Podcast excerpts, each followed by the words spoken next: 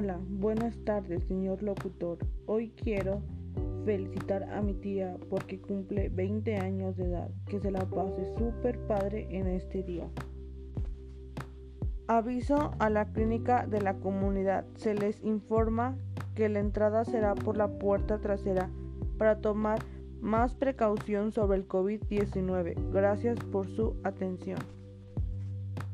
Se les informa que el próximo lunes se abrirá una nueva tienda de abarrotes.